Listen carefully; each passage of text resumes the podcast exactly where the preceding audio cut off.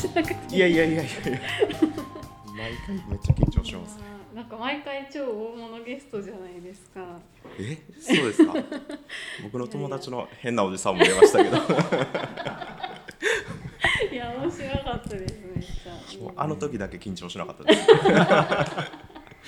それ以外毎回緊張してますえもう始まってるんですか？あまだ始まってないです。すごいゆるっと始まるんかなと思って。中田さんが聞いてくれてるんでえ僕らの手口がバレてる そうですね。いやーでもなんかまさかお声がけいただけいるなんて。やいやけどまさか出ていただけいやいやるとはいやなんでですか？ちょっとすごい気になる人物なんで、気にななぜ気になられてるんかが分かんないんですけど。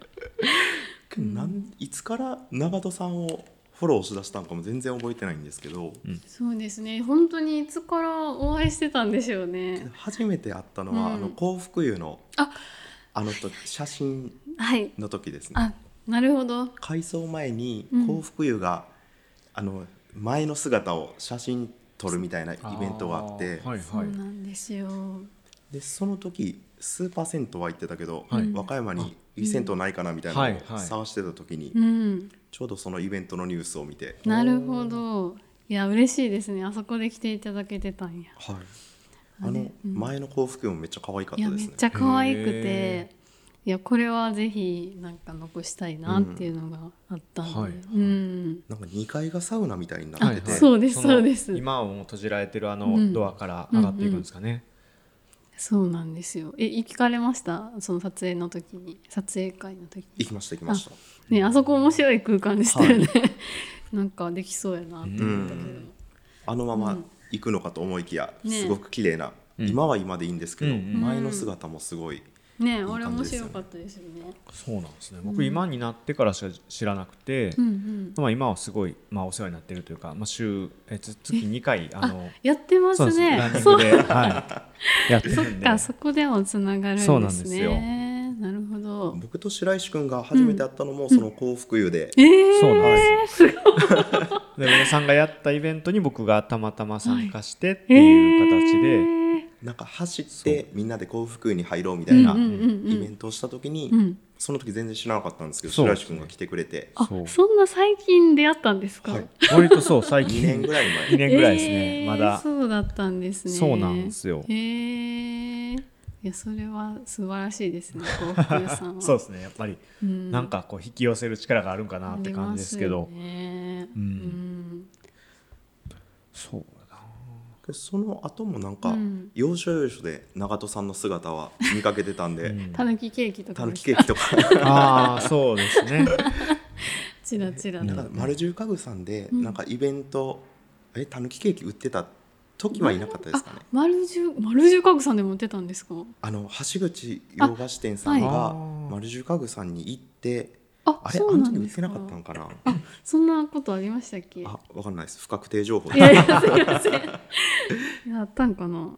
へえ。うんうん。でも橋口私はもう橋口さんでバイトしてた時にやった1回だけですね。作って売ったのは。うん。たぬきケーキを橋口さんにいる時も多分一回お見かけして、うん。あそうですか。奥さんの誕生日ケーキを買いに行った時に、えー、ありがとうございます。あと要所要所で、そうあとなんか。鍛冶屋町ブルー。あはいはいはい、であの着物着てる長門さんもすごい。へ あの年なんか結構うろちょろうろちょろしてたんであそうなんですね。じゃあそのうろちょろに僕がちょうど当たってたんですね。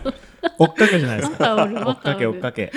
追っかけていや追っかけてたつもりはないけど、うん。気づいたら。やでも嬉しいですね。はあへえ。かなんかなんかこう人のお手伝いをしまくる時期みたいなのがあって、まあ別にあのなんか意識してるわけではないんですけど、うん、ちょっとその辺をうん。今日は詳しく聞かせてもらえたら。あお願いします。緊張するな。えー。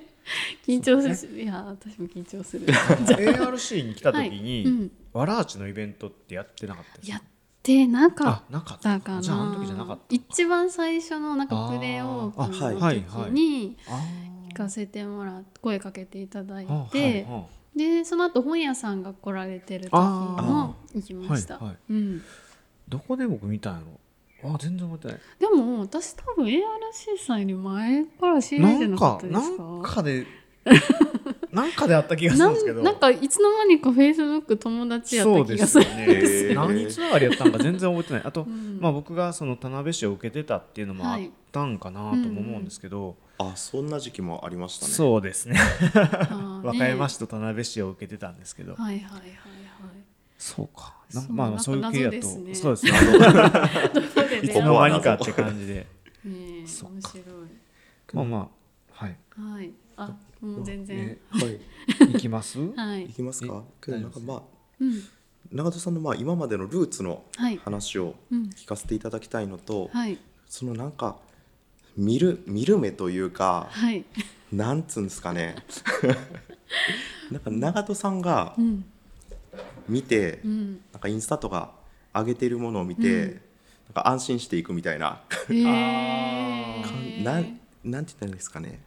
見る目。見る目。なんか違う角度で見せてくれるんで、ああじゃあ行ってみようってなるんですけど、へーなんかそういうのがうん。なんでそんな感じの長戸さんになってるのかっていうのが なんかレコメンド力というか。レコメンド力とか見つけ力。ああー。私そうででも特にそのなんか言ってくださいみたいな感じの見せ方ではないと思うんですよ。それがいいですよ。うん。かもしれないですね。あこういう見方もできますよみたいなのが多うい、ん。あ視点が違うっていうのがあるってことですか、なんか僕ら夫婦でなんか純喫茶がうっすら気になってる時に、はいはい長戸さん。がいろいろ紹介してくれてるところに行ったりとかはいはい。あと公園遊具とかも なんか公園に子供と行ってて、うんうん。何か引っかかってる部分はあったんですけど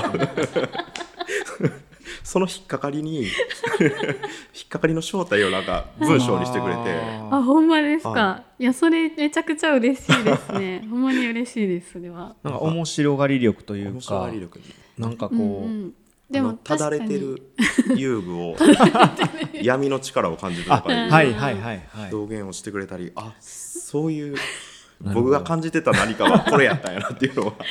面白がっていいんやって、うんこれ面白がっていいんやみたいな感じのところですかね。上田さんはすごいなんかすごそこにはまってるっていうのがあるんですね。たまたまのあるんでしょうけど、うん。すごいなんかその上田さんのなんかもやっとしたところをバシッとついてくれてるんだんかなっていうのが、けどまあフォロワーですね。フォロワー。さんファンです。ありがとうございます。そうでもたまに本当になんかインスタがで知っててみたいな、ん。あー見てますみたいはいはいな言っていただけることがあって、はいなんかこうすごい嬉しいですね。やっぱ私も見方見方とか視点とかすごく気にしてるうんうんん。ですよ、はい。結構その観光学部はい。の流れっていうのもあって、うん。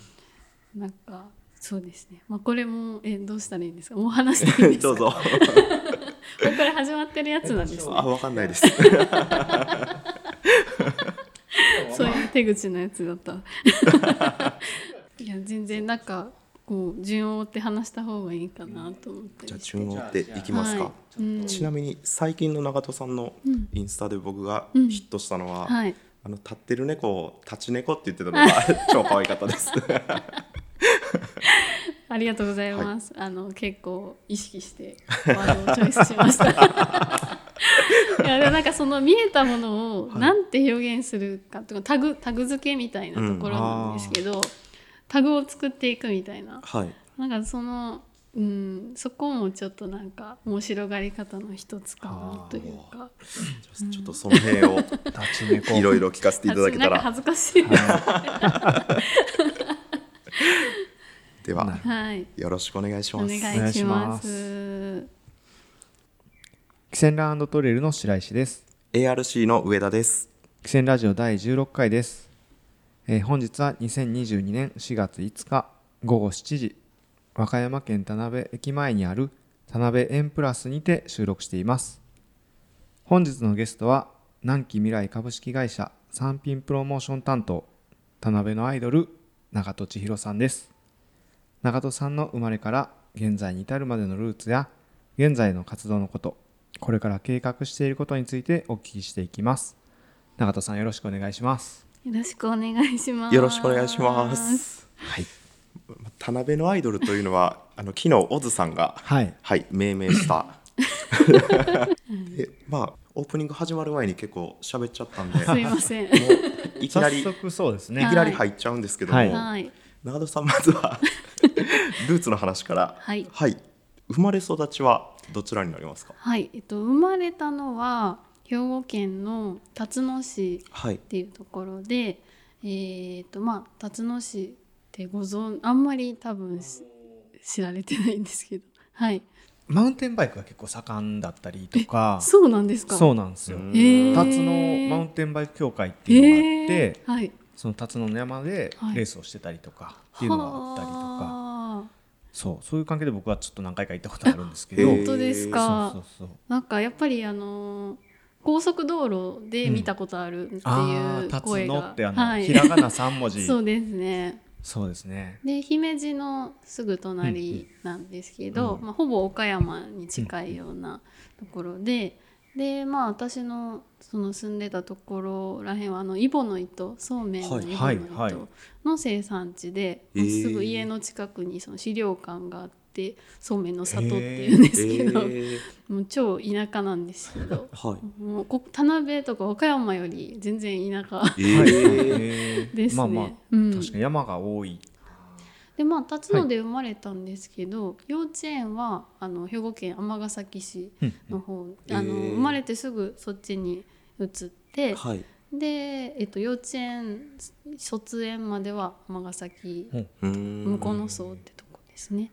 で行ってでまあちょっと父と母が離婚して。で母方の実家が辰野だったんで、はい。また辰野に戻ってきて、はい。で辰野でその小学校からまた過ごし始めるっていう感じですね。なるほど、うん。子供時代の長戸さんはどんな感じだったんですか？いやめちゃくちゃおとなしかったと思います。あの一人っ子なんで、はい。なんかあんまりそのなんかなんでしょうね。人とこうめっちゃ騒ぐみたいな感じじゃなくて、はい。こう人見知りもめちゃくちゃ激しくて、こう男の子ともちょっと喋るの怖いみたいへなー。感じでもうかなりおとなしい子として見られてたと思います。うーん。うん、家でもずっと漫画とか本読んでるような感じえ。ー。うん、え辰野市って人口的にはどれぐらいなんですか？辰野市ね途中で合併して、はい。すいませんちょっと人口わからないんですけど。はい。あの結構敷地はひ面積は広いんで、はい。そこそこいるんちゃうかな。一学年何人ぐらいですか？とかくね私のいたところは辰野の中でもひときわ田舎だったので、はい一学年2クラス30人が2クラスっていう感じでした。あうん。けど全然しっかり、しっかり子供がいる。ねあまあそうですね。今まあ和歌山市の中でもうん。大体2クラスのところが増えてきてるので、そうなんです。それは減ってですか？減ってです、あはい。へえ、まあ、地域差もあるんですけど、はいはい。大体そうだと結構えいるんかなっていう感じですね。うん上岡小学校っていう小学校に行ってました。はい。その頃なんか、読書とか以外に何が好きだったとかあ。何してたとか覚えてますか？そうですね。小学校時代はあの合気道を習っていて、そうなんか強い女性に憧れていて、はい。あのまあコナンで言うコナンで言うとラ姉ちゃんみたいな。はなんか空手じゃなくて合気道。それもなんか空手はなんかちょっとこう攻撃的すぎてはい。怖いなと思ってて、はい。なんかいいのないかな。でもちょっと人と被りたくないなっていうのもどこかあってで探してたらなんか姫路のカルチャーセンタはいーのところで合気道のなんか教室を週1でやっていて、はい。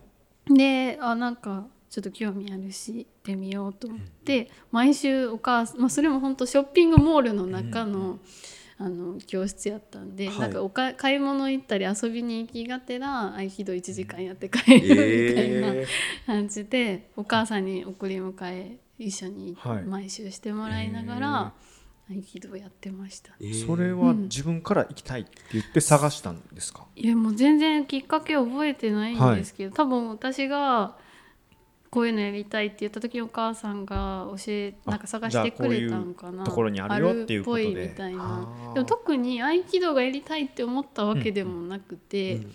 行ってみてなんかその合気道って自分から攻撃するんじゃなくてこう相手にな攻撃された時にその流れを利用して受け流すっていう形で、あなんかこれやっと自分に合うかもなみたいな。えー。なんか変にこう別に攻撃したいわけじゃなくて 身を守りたいだけだったんで、うん。どれぐらい続けるんですか？でもそれはもう中1までであすね。結構がっちり、はい。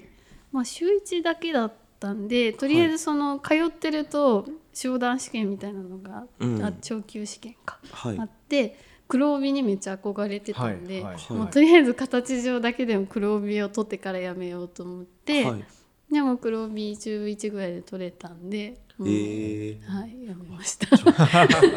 合気道初段なんですね。けど初段だったと思います。へー。中学からはまた別なことを、あそうですね。中学校入ってからはソフトテニス部に入りまして、うんでもう中高6年間ずっとテニスだったんですけど、うはい、んでそうですね。中学校もうん結構おとなしい感じですか、いや結構その中学校入って部活に入結構部活がその体育会系っていうことで、割とそのちょもうちょっとこうなんか 活発にはい。な体力もついてきた感じで、はい。外でもその、まあ、やっぱテニスをややるってやったのが大きいと思うんですけど、ちょっと変わってきました ちょっと明るくなあってきて。まあ別に小学校の時も全然とあの明るくはいたんですけど。暗くはない。暗くはなかったんですけどただ人見知りが激しいっていう感じで、でもテニス部はかなり私の人生のターニングポイントというかはいでしたね。おえそれはどういう？えっと、中学校のテニス部はなん一番最初1年生で入った時はめちゃくちゃ緩かったんですよ。はいもうなんか顧問の先生がゆるゆるでみんなこうどこまで遠くまで球飛ばせるかみたいなのでやってたり そうあの床にコートに絵描いてたりとかなんかほんまに部活としてちょっと成り立ってないようななんかだらっとした部活やってでもそれで1年間別に誰に怒られることもなく過ごしてて。そしたら2年生で入ってきた顧問の先生がもう全国レベルのあうんの女性めっちゃまだ当時まだ24歳とかの女性がバーンって入ってきて でなんかそこでもうめちゃくちゃ怒られたんですあのほんまになんていうか初めて怒られたみたいな感じの衝撃があって。うん、でそうですね。もうそこから本当に部活自体も厳しくなって、うん。毎日の練習ももうなんというかもう厳しさしかないみたいな、うん。うん。ただまあでもその先生が言ってることはすごくなんか納得できたというか、うん。そのテニスが強くなることじゃなくてラケットを置いた時に尊敬される人間になれっていうことをずっと言われてて、へでその毎回試合終わった後こうノート交換ノートみたいな感じで反省のノートとかも書いて、でこうコメントもすごいしっかりくれて、ですごいこう向き合って叱ってくれるので。うん。もうめっちゃ泣いたりもしましたけど でもそこまで人に怒られる経験がなかったので、はいなんかもうそこで人間性めちゃくちゃ鍛えられたなと。うん。まあ強くなるために頑張るというよりは、なんかこう自分を鍛えるため、自分の成長のために頑張るみたいな、はい、成長するためにはい、テニスがあってっていうそたまたま。うですね、はい、そのいう考え方になれたのでなんか何をやっててもそこにつなげれるようあなるほどになったんですよね。そのテニス高中学校時代を経て経て。高校に？そうですね。またテニス部に入るんですけど、まあ、高校に上がる時もえっとそうですね。あんまりそんな私勉強なんか中中ぐらいだったんですよ。は なんかあの進学校に頑張ったらいけるけど、うん。あの行ったら行ったで多分落ちこぼれるだろうなみたいな状況だったんで。まあ、せあの制服割と可愛くてテニスもそこそこ強い。で勉強もまあまあそこそこのところに行けるだろうみたいな、うん。ちょっとランクを落とした高校に 行ったんですよ。はい。ででそこでもうテニスやるつもり正直なかったんですけど、うんなんか友達と見学行ってる流れでやっぱりやりたいなってなって、で、まあ、結局中学校ではそこまで結果を残せなかったっていうのもどこか引っかかってたのがあって、で高校もテニスをテニス漬けの毎日でした、えー。高校の方が厳しくて、はい。そうなんですね。はい。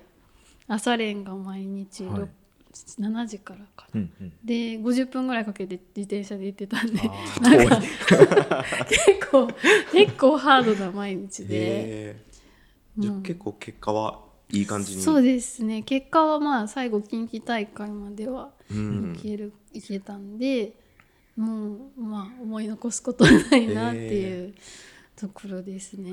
なんかちょっと意外ですね、長門さんがそんなバリバリスポーツやってたっていうのが、そうですよね。そう思われると思います。なんか言われますね。なんかもう真っ黒に日焼けして。えで前なんでしょうね。もうおしゃれとかもできないんですよ日焼けしてたら。ーそうなんですか。靴下焼けするんで半袖焼けとか、はい。もうなんか何着てもこうなんかなんか日焼けの跡があったりとか。垢抜けない感じ。えー。部活以外はなんか何して遊んでたとか、どんなこと好きだったとか？部活以外そうですね。高校時代いや本当に部活しかし記憶がなくて、はい ただあただずっと好きだったのはなまあ旅行とか母とすごく仲良かったので、はい。母となんか結構友達みたいな感じで、うん。あのまあ、1年に何回かはテーマ母がすごいテーマパークが好きだったんですよ。えー。で全国にあるこうハウステンボスとか、はい。えー、といろんなテーマパークをこう定期的に行っててうんで、まあ、特にディズニーランドがめっちゃ好きだったんですけど、え年に1回は絶対行くみたいな感じでですね。2人でよく行ってて、ーうん。まあ、そこの結構なんか影響が強くて、はい。で、まあ、その進路を最終的に高校の卒業する直直前じゃないな進路決める時にはい。何したいんかなって思った時にそのディズニーランドよく行ってた時に、まあ、ディズニーランドのホテルうん。が、まあ、ディズニーランドの中にいる人たちもそうなんですけどその接し方の接客の雰囲気とかすごい好きでこうなお客さんじゃなくてちょっともうなんていうかな友友達までいかないんですけど、なん。かうん。すごいこう気さくに話しかけてくれる感じがすごく憧れていて、はい。ああいう場所でもう働きたいなっていう憧れがずっとありましてで高校時代その進路を考えてた時に担任の先生に相談したらなんか観光系に行きたいかもしれんっていうなんかホテルで働きたいかもしれんみたいな相談をしてたら、はい。なんか和歌山大学の観光学部っていうところがあるよって2年生の時に教えてもらって、はいでその時まだ2年生でオープンキャンパス行く人ってほとんどいなかったんですけど、ううんちの高校そんなに意識高くなかったんで もう2年生から話題の観光学話題の観光学部行きたいと思って、え。オープンキャンパスも行って、ーはい。であーなんかあー絶対ここ行きたいなーみたいなのがあったんですよね。えなそれはどこのあたりがですか？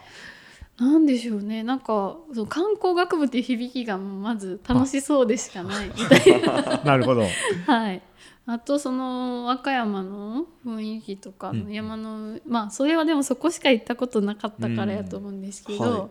あこれが大学かみたいな、まあ、でも今となってはや和歌山大学ってそこまで、なんか キャンパスライフって感じじゃないんですけどそうなんです。いろんなところを見た上やとそこまで魅力的に感じないかもしれないんですけど、当時はでもその観光学部という響きにめっちゃ憧れていて、割と新しかったですしねあ観そうなんです。光学部もうん。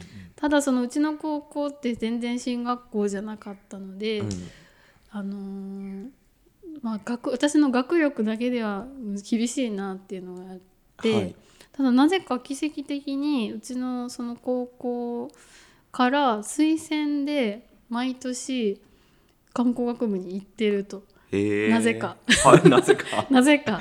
指あの定校推薦してですかね。えっとねいや指定校じゃなくてもうあの結構国公立大学で珍しいんですけど、あの面接100%のほう。推薦が話題の観光学部にはありまして。そうなんですね。そうなんですよ。センター受けなくてもワンチャン入れるみたいな感じの、まあ、ちょっと変わった制度、まあ、推薦で、はい。はいでなこれやったらもしかしてほんまにあのなんていうか、まあ、アホな私でもいけるかもしれん。しかもなぜかたい私大使高校っていう高校だったんですけど、はい。この高校からでもなぜか一人ずつで行ってるしはい。いけるかもしれんと思って。であの、まあ、正直その時点で早く部活やめたいって思ったんですよね。いやでもあのでも逆に部活で結果残したら、はい。それが推薦のポイントになるかもしれんっていうのもあって、うん。まああのそれもあってまあ頑張れた部分もあったんですけど、はい。結構近畿大会までいなんか行くかどうかみたいなところらへんではなんかほんまに勉強もしとかな、うん。推薦落ちたら入れへんし、うん。なんか勉強したいけどでも勝ちなんか勝ち進みたいけどどうしようみたいななんかその辺の葛藤もありつつ、はい。ほんまにだから結局最後そのギリギリまで部活してたんで、はい。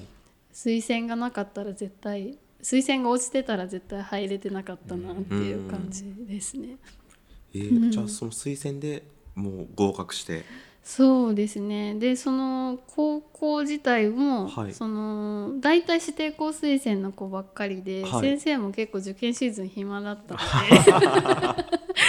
なるほど。そうそれであの面接対策をマンツーマンでみんな変わる変わるやってくれて 教頭先生とかまで出動して、こうはい。はい本当にこう面接対策をめっちゃ丁寧にやってくださって、えなんか一人その話題の観光になぜかめちゃめちゃ強いっていう先生がいて あの面接のはい。こう、なんかプロみたいはい。なはい。先生がいらっしゃって、まあその人が全員それまでの人も入れてきてたんですけどうん。任せろみたいな感じで。で実際そのおかげでうん。あの入れたっていうのもあって。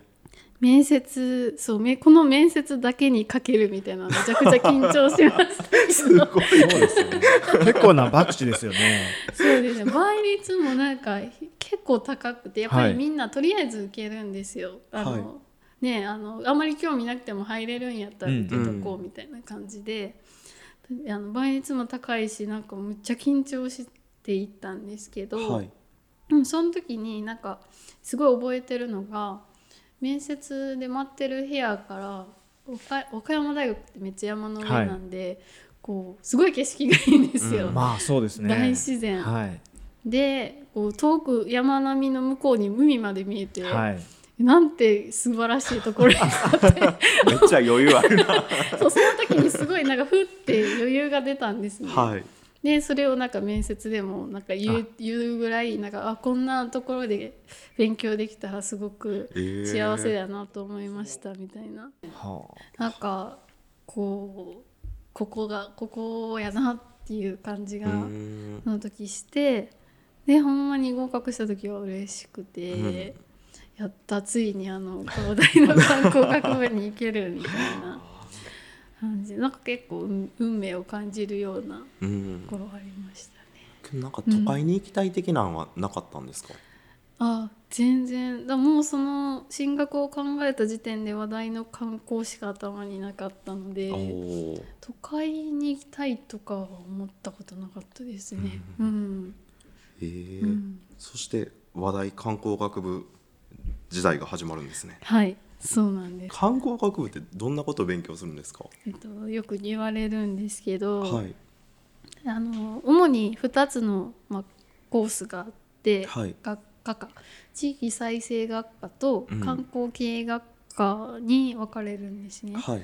で、まあ、結構興味観光学部に興味持って入ってくる人って、まあ、自分の街を活性化させて盛り上げたいっていうタイプの子か、国際関係に興味があるとか CA さんになりたいとか、はい。旅行会社で働きたいとか、うん。まあ、そういう感じの結構対国外外国の方に興味があることを自分の地域うん。盛り上げ地域活性みたいなところに興味があることまあざっくり分かれるなっていう感じがあってはい。その中興味に合わせて結構教科は選択できるんですけど、うんそうですね。なんかうーんかんどうなんでしょうね。そういう英語とか国際交流みたいながことを学べるような授業をそういうこ外国に興味ある子たちははい。取っていって、で地域再生に興味ある子たちはあの農業なんなんていうかな。なんかそれに合わせたうん。授業があはい。って、で選択していくっていう感じですね。中戸さんはどっちだったんですか、私はあの地域再生にしたんですよね。そうなんですねはい、なんか そうなん。ホテルで働きたいとかとはちょっとそうなんですよ。ずれた感じにはい、あのまあ勉強していく中で、あのなんかそのディズニーランドにつながるんですけど、はいディズニーランドにまあ大学行ってからも行ったりしててでなんかディズニーランドから帰る時にすっごいこうあ現実に戻りたくないな みたいな。お母さんもなんかあ明日から現実が待っているみたいな、国から。そうなんです、なんかすごくこうこ日常に変えることがネガティブなうん。感じのこう雰囲気になることがあって、はい。あでもそれって日常で過ごすことの方が圧倒的に多いのになんかこうそっちを面白くすることの方がもしかしたらなんか人生が豊かになるんちゃうかなとうん思ったんですね。でまあいうんそう非日常を作ることをすごくこうもともと憧れがあったんですけど、そこからな日常まちづくりみたいな方にちょっと考え方が、意識というか興味が向いてきたんですね。ーえどのタイミングでそれは変わっていったんですか、そのためにまあ大学2回生ぐらいですかあね。で変わらずホテルには興味はあったので、あはい。ホテルとかそういうなんですか観光施設には興味があったので、はい。ゼミはその観光経営系のうん。ホテルの研究をするようなゼミがあって、えー。ホテルを比較してなんかこうタイプを探るみたいな。はいそのゼミは観光系に所属しながらも取る授業はちょっと地域再生寄りみたいあなー。選択をとハイブリッド的に。いいとこ取りをしてましたね。うん。で結構その学生生活しながら、うん。なんかその地域に実際関わった活動というか、うん。今につながってくるような活動も始まっていくわけなんですけど、はい。そのその辺のきっかけというかあ。何からスタートしたんですか？そうですね。まずその大、えー、と観光学部の授業の中で、はい。地域インターンシップ制度っていうのがあってほで和歌山の自治体さんの方にあの学生がこうなんていうか受け入れてもらってでその各自治体さんのプログラムはい。に沿ってあの活動するはい。っていうのがありまして 不穏な。そすこ交番なんで。あそうなんですね。はい、そうそれで、あのーまあ、結構その観光学部の学生は単位ももらえるんではい。地域インターンシップ制度参加する子が多かったんですけど、うん。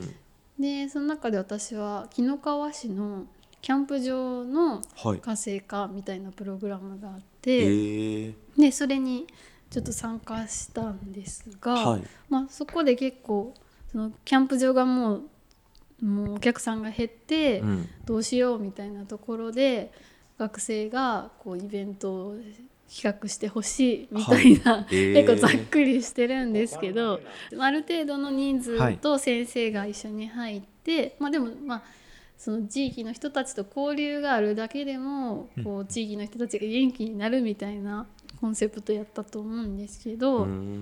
で入ってこうその時は何でしょうねワークショップをするようなイベントを企画したりっていうことをしてて、ただまあその時に結局学生なのでしかも結構大学からも距離がある紀の川市って距離があったんで、本当にその授業として単位もらうためっていうかなんか授業としてだけしかその地域と関われなくて、継続的じゃないんですよね。やっぱりそのその場その場だけっていう感じが、行く時間も限られますしね。そうなんです。うん。でそこまで私たちってその結局責任責任取れないというか、うん。そのままずっと地域と関わり続けるわけではないのに、パッとイベントしてそれで終わりでじゃああの単位取ってさよならみたいなうんのがなんかちょっと違和感があってで結局この地域のことを何も知れてないしでも関わりたいけどちょっと距離遠すぎて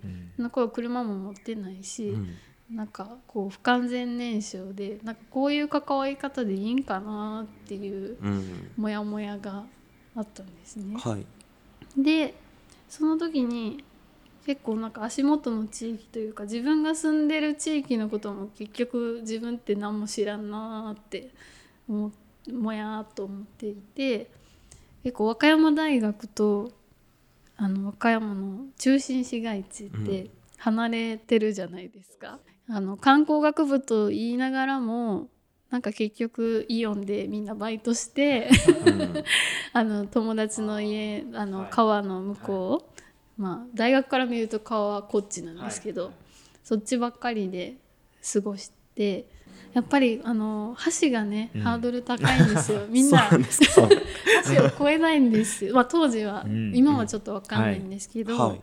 なかなかその飲みに行くってなっても、やっぱみんな橋の向こうには行きたがらないので、うん。こっち側だけで過ごしていて、まあどうしても交通の便が、はい。ね悪かったりするのででも、はい。そう結構その和歌山市の盛り上がってるところって、うん。和歌山城の、まあ、当時からその辺りかなとは思ってたんで、はい。でもそっちのことも全然知らんし、はい、うん。言ったら自分の家の周りの人とかも地域の人とかも全然見えてないな今っていうのがあって、はい。でまあそれで地域再生学科って言ってて大丈夫なんかなっていうのが。うん。結構思ってて自分が住んでるところやったらなんかこう責任持って関われるのになーっていうのが3回生の終わりぐらいかな、はい。その地域インターンシップを終えて、うん。もやもやし始めて、え3回生の終わりってもう結構就職とか、あそうですそんなね感じのタイミングですそうなんです。就活をかんもうでもそっか。もうちょっと前ぐらいから就職を考えなんかあんまり時系列覚えてないんですけど。でまあその時にえっ、と何が先やったんかなリノベーションスクールっていうのがはい、あの町の町にある有給物件を、うんまああまずそうですね。なんか何人か建築士さんとか、まあ、リノベーションに興味がある人たちがこう募集されて集まってでそれぞれチームに振り分けられてで有給物件を与えられてここで何ができるかっていうのを3日間合宿みたいな感じでやって。うん最後プレゼンするっていうような流れなんですけどそれに私の友達観光学部の友達だったり先輩が第1回にそれ2015年かな。はい。めっちゃ参加4人ぐらい参加していてでそれを終えてのなんか SNS での感想がなんか世界が変わったみたいな。本当にこうなんていうかそん好きな友達とか尊敬してる先輩がめっちゃこう絶賛してたんですうね。ん。でえ何やろこれって思って調べててあなんか次これ第2回もありそうやしうん。次は絶対参加したいなってはいいう気持ちがあって、でなんかその時そうですねはもう就職を一旦お考えるのやめようと思っはいたんおやと思うんですよ。いやなんかちょっと迷ってて、うん就活もその時あんまりまだしてなかったのかな。ででリノベーションスクールにまず次のやつにうん。えなんか時系列がわからんくなってきたんですけど。リノベーションスクールって誰がやってるんですか、えっとね和歌山市とあとあの北九州にある、はい。あのリノベーションなんだっけなそういうリノベーションスクールを主催して各地地域で全国、、はい。ろんなところでやってる組織が、うーん。でまあ、そこと和歌山市がつながって、はい。で第1回が行われたっていう感じです。はそのリノベーションスクールがきっかけで本当にいろんなものがはい。今となってはできていて、第2回例えば私が参加した回ではゲストハウスリコあそうなんですね、はい、であとあれですね。えっ、と第1回では石窯ポッポロとかですかね、あれどうなんやろ。であたくさんあったはず。パッとはい思い出せないんでですもけど。なんか本当に今、和歌山であのいろいろやってる方がほんあのその辺りから出てきてるっていうのもあるんですね。はい、でその時そうですね。で私がい第2回に行った時はクラあのブラックリ町商店街うんの中にある物件を与えられてはい。考えてたんですけど、まあその物件だけで考えるのがなんか難しいなってなってこの物件の周り前のその商店街の道まではみ出して考えようっていう話になってでじゃあこの通りをもうちょっとこうリビングっぽく居心地のいい場所にしたらもっと人が集まってくるんじゃないかっていう流れになりはい。じゃあ何があったら居心地よくてこうみんなが集まれるかなってなった時になんかこう椅子とかソファーとかが、まあまあ、通りにいっぱいあってビールとか楽しめたらいいよねうん。みたいな話から、じゃあ一回その社会実験的にその通りでクラフトビールフェスをやってみようっていう話になったんですね。はい。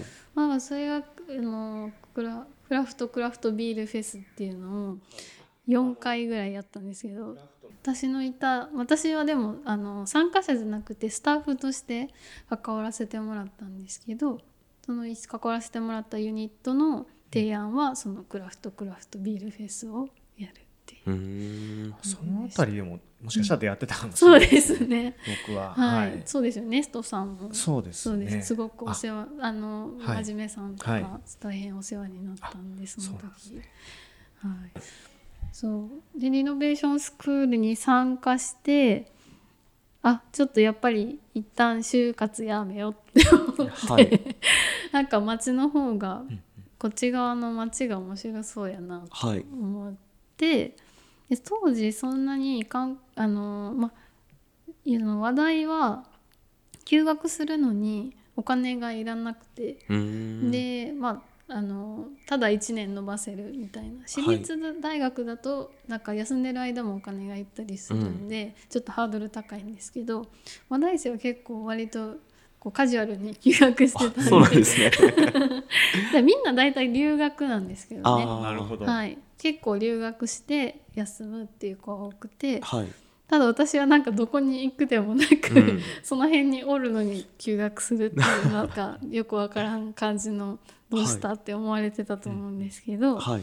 選択をしてであんまり何も決めずに、まあ、そのくえっ、とあれですねリノベーションスクールに参加したそのユニットのことをそのクラフトクラフトビールフェスの実現に向けて関わることが結構面白いんちゃうかなと思って、い。その時休学決めた時はそこをメインにやろうかなと思って、で過ごしてたんですね。でまず住まいを移したいなとはふわっと思っていて、はい。ででもちょっと考えてる中でとりあえずバイトを向こうでうん。あの辺の街中でやりたいなと思った時にその、えっとリノベーションスクールのはいつながりで石窯ポポロさんうん。であの第1回で実現したお店だったんでそこでバイトをさせてもらおうと思って、うん。えー今はもうなくなっちゃったんですよね。でシガンポポロさんでバイトをさせてもらって、はい。でまず。でそれで結構そっち側に行く機会が増えて、うん。そしたらその近くにすでにもうシェアキッチンプラグっていう、はい。あのお店後々働くことになるんですけど、はいがあってそのプラグの店主だった小泉さんうん。もそのリノベーションスクールに関わってたので、はい。まあ、顔は知っていて、うん。その時に出会っていてあプラグってなんか不思議なお店があるなと思って石窯ポポロにバイトに行く前の時間とかにプラグにちょこちょこ遊びに行ってたんうですよね。ん。その時はシェアキッチンコワーキングスペースとシェアキッチンですか？そうですね。2階のコワーキングはすでにあって、はい。で下がシェアキッチンでした。へでシェアキッチンって言ってるんですけどまあ普段は普通にカフェで,、うん。でたまにイベントやってるみたいな感じで。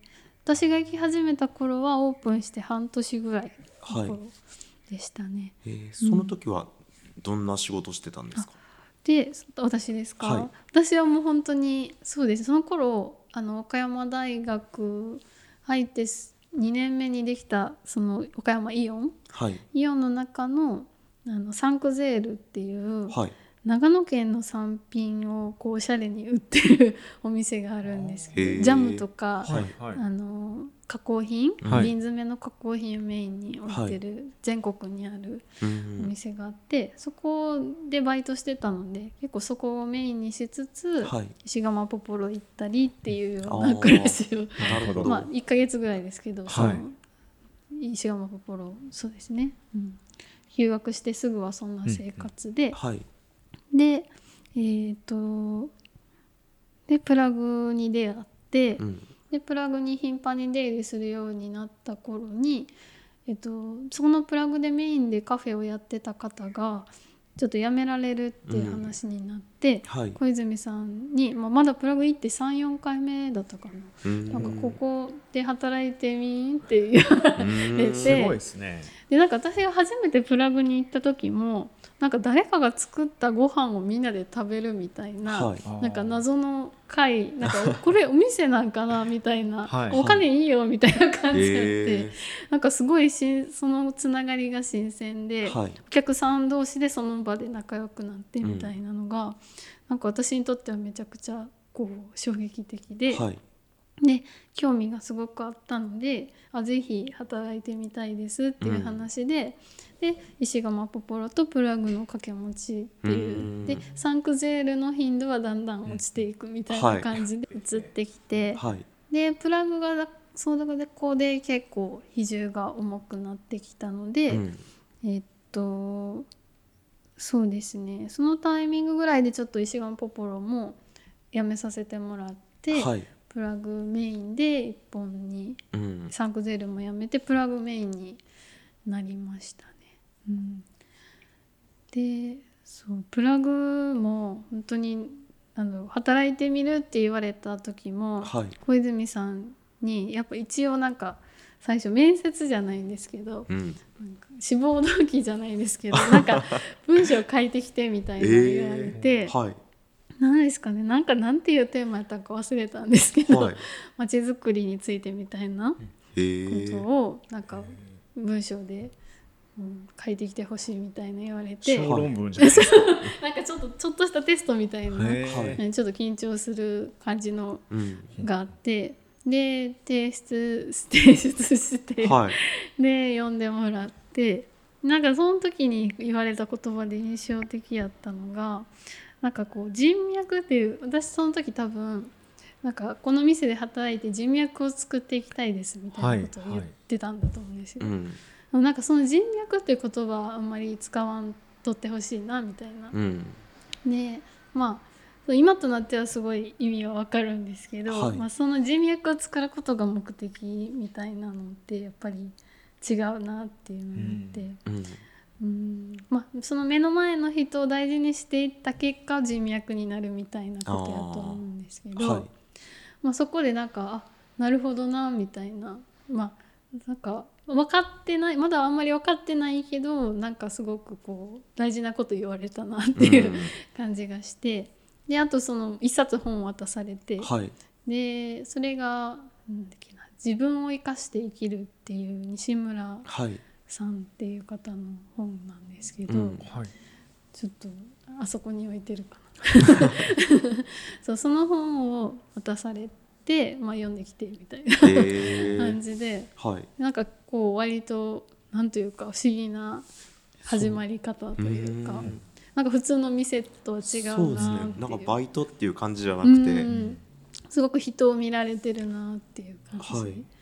でまあでもすごくワクワクしながらうん。はたあここで働けるのめっちゃ嬉しいなと思いながら、はい。休学してよかったって思いながら、へえ。働き始めたんですよね。それもうん。カフェの仕事をしてたっあて感じですか？そうですね。メインはカフェで、まあ、飲食はずっとまあ大学時代のバイトとかでも経験はあったりうんしてたんで、まあそこまで経験ないながらもちょっと頑張ってうん。やってました。その時にあの今宗和さんってあはい。はいはい。吉川さん。まだお店されてなかったその吉川さんにちょっとその飲食のめっちゃ超基本みたいなのを教えてもらったりして、うん。で、まあ、カフェの仕事を始めるっていう感じですね。へまあ、すごく小泉さんの周りは面白い人が多くて、うん。まあ、その時いろいろなんか店に集まってくる人たち今となってはなんか今でもつながってる方たくさんいるなっていう感じですね。でそれで、かいあの店で働き始めてすぐぐらいにそのゲストハウスリコをやってるはい。宮原さんがうん。こうプラグに訪ねてはい。小泉さんって結構なんか相談窓口みたいな感じのそうですね。人でなんかこう相談に来る人がめちゃくちゃ多かったんですよ。はい。こまなんかこういうのどうしたらいいかなはい。みたいな。うんでなんかお客さんっていうよりなんかこう相談しに来る人が多いみたいな感じで、それの人うちの一人がその宮原さんで,、うん。で私もなんかこうふわっと話を聞いててでそのリノベーションスクールに宮原さんも参加していてゲストハウスをこう実際やるっていううん。話になってる中での相談だったんですけどその時に2階を学生向けのシェアハウスにしたいんよねみたいなうん。話をしていて「えじゃあ私住みます」ってそのお時それ聞いた時に「あちょうどこっち側に住みたかったし、はい。めっちゃいいですね」みたいな感じで「住みます」って言ったら「あもうちょうどほんまに探してたしありがたい」みたいな感じで、でもうめでたくこう拠点が完全にはい。川向こうに移るっていうか、うん。南側にねはい。移って。移りました。でそうですね。そこでえー、リコとプラグのに影響を受けまくる生活です、ううん。ん、そこからは。えうん。どんな影響を受けたんですか？とにかくまあいろんな人が来るので、はい。そうですね。はい。うん。でいろんな人の話を聞く中で大学の中で見てきた、なんか進路像みたいなのがうん。なんかすごいこ固定されてたんやなっていうことに気づいて、はいなんか名前なんかこの人なんで何を仕事にしてるんかわからんなみたいな人なんか名前のない仕事みたいなはい。感じの人もたくさんいらっしゃって。であこういうなんか自由な生き方っていうんですかね。うん。なんか思ってたより自由なんやな世界はみたいな。うん。とまあやっぱり普通にお店をされてる方はい。っていうのを、自分のお店をされてる方うん。みたいなの、方もたくさんそこで出会って、はい。なんかこう就職するみたいなことばっかり考えてたのでやっぱ大学に行ったしみたいなところもあって、そこでこう生き方の幅をこう広げられたなうん。その休学期間を経て結構そのプラグメインの生活もはいはい。やってたんですけど、まあ、プラグがもうほぼ毎日週34ぐらいでイベントをしてた時期かな。うん。でもうとにかくパーティーメニューを作りまくり。はい。そうですね。でなんかこう思っても見ないような、まあ、イベント。その薬味だけを楽しむほ薬味バーっていうイベントだったりはいあとはそのコミュなんか月に1回毎毎月そのある一定の団体が使うみたいなことが多くて、はい。例えばビール研究会っていうコミュニティがあったりとか、えー IT 飲み会っていう IT 系の方々が集まりつつこうなんやろ一人こうメインスピーカーを置いてはい。イベントされてたりそういうなんか持ち込まれたイベントに対応するみたいなことが結構メインでしたね。うん。そこで多分こうなんでしょうね。本当にいろんな人を見てきてうん。いろんな話をこうまた聞きできるポジションだったので、もう旗で聞いて。そう。そうなんです。なんかこういろんな価値観を詰め込まれて、なんか言葉で表すの難しいんですけど、はなんかそう頭の中に世界が広がったんですよね。はい。うん、でみんなめっちゃ楽しそうみたいな。うん。うん。えでその詰め込まれた結果どうなっちゃうんですか？で詰め込むあでもその時は、はい。でもなんかまだ瞑想していて、はい。結構なんかでもでも結局自分は何者になれるんやみたいな感じで、はい。いろんな人を見てきたからこその悩みというか、うんなんか何者かにならなければいけないみたいなえー。こう悩みもあってはい。で就活も結構瞑想して、はい。うん。あのそれこそでもリノベーションっていうのがなんか多分頭にあってリノベーション系の会社を受けたりとかはい。いろいろそのなんでしょうね。街づくり地域再生みたいうなん。ことやってる会社を受けたりしたんですけどなんか結局なんか喋ってても全然しっくり面接しててもしっくりこなくて、はい。はい。でなんかどこで働きたいかって言ったら結局私は和歌山やったのに、うん。なんか喋ってることがなんか結果和歌山につながってくるのにはい。なんか多分ちぐはぐしていて、うんうん。めっちゃ落とされまくったようなんですよ。もう人全然受からなくて、はい。えいよいよどうしようって思ってた頃にちょうどプラグっていう場所が本屋本屋プラグっていう場所に変わっていくことになって、うん。で本屋そうそんなに今までそのそのままプラグで働き続けることを想定してなくていつかは卒業うんするなっていうのは思ってたんですけど、まあ、その本屋になるにあたっていろんなそうですねクラウドファンディングとかもやりましたし、なんかやっぱり私はまだもうちょっとこの街で過ごしたいのかもしれないと思ってはい。このプラグっていう場所にめっちゃ愛着もあったし変わっていくタイミングでその場にいたいっていうのもあってあ、うん。このままおるっていう選択肢もありなんやっていううん。